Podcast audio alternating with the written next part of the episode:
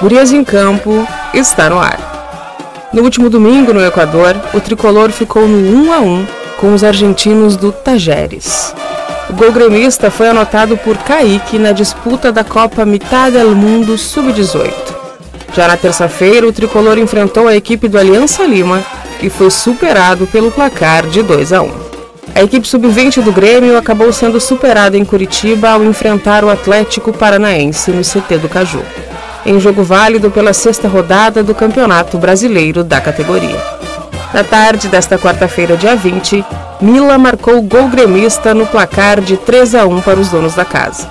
O próximo confronto da equipe será o Clássico Grenal no sábado às 11 horas, em Eldorado do Sul.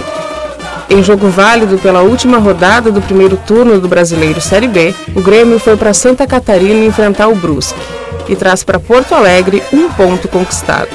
O tricolor saiu na frente do placar com um gol de Bitelo, mas os adversários conseguiram um empate. A partida terminou em 1 a 1. Com o resultado, a equipe gremista segue na quarta colocação do campeonato com 33 pontos. A equipe também continua a um ponto do terceiro colocado e pode mudar a posição no próximo sábado. Com nova edição do Aquece Arena e promoções para sócios, no sábado, dia 23, o Grêmio recebe a Ponte Preta para a primeira partida do segundo turno do Brasileirão Série B 2022.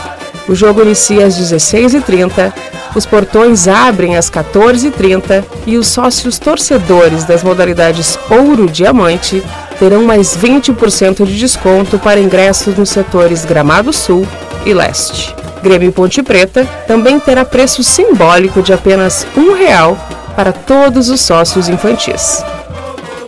Um estudo realizado pelo jornal O Globo, que demonstra a fidelidade dos torcedores pelos seus clubes do coração, aponta um dado que é motivo de orgulho para todos os gremistas.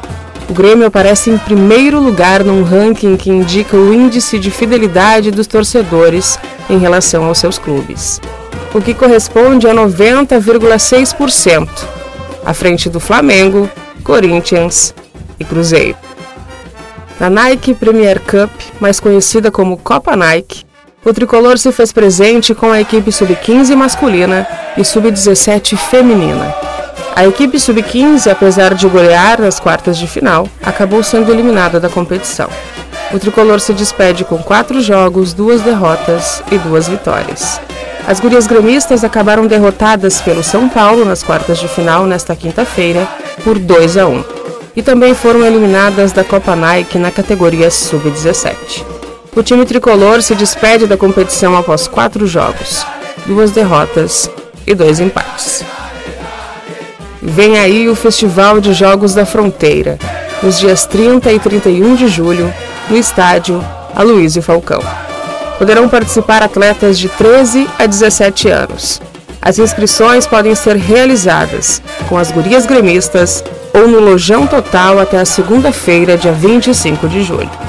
Agradecemos aos apoiadores do evento: Cedel, Tortuga Bar, Lojão Total, Doçuras da Lavínia, Tresque Beer, Quitutes Macarena, Bela Estética, Guapo Clube Store, Consulado Feminino de Quaraí e Angelina Mazini Salgados.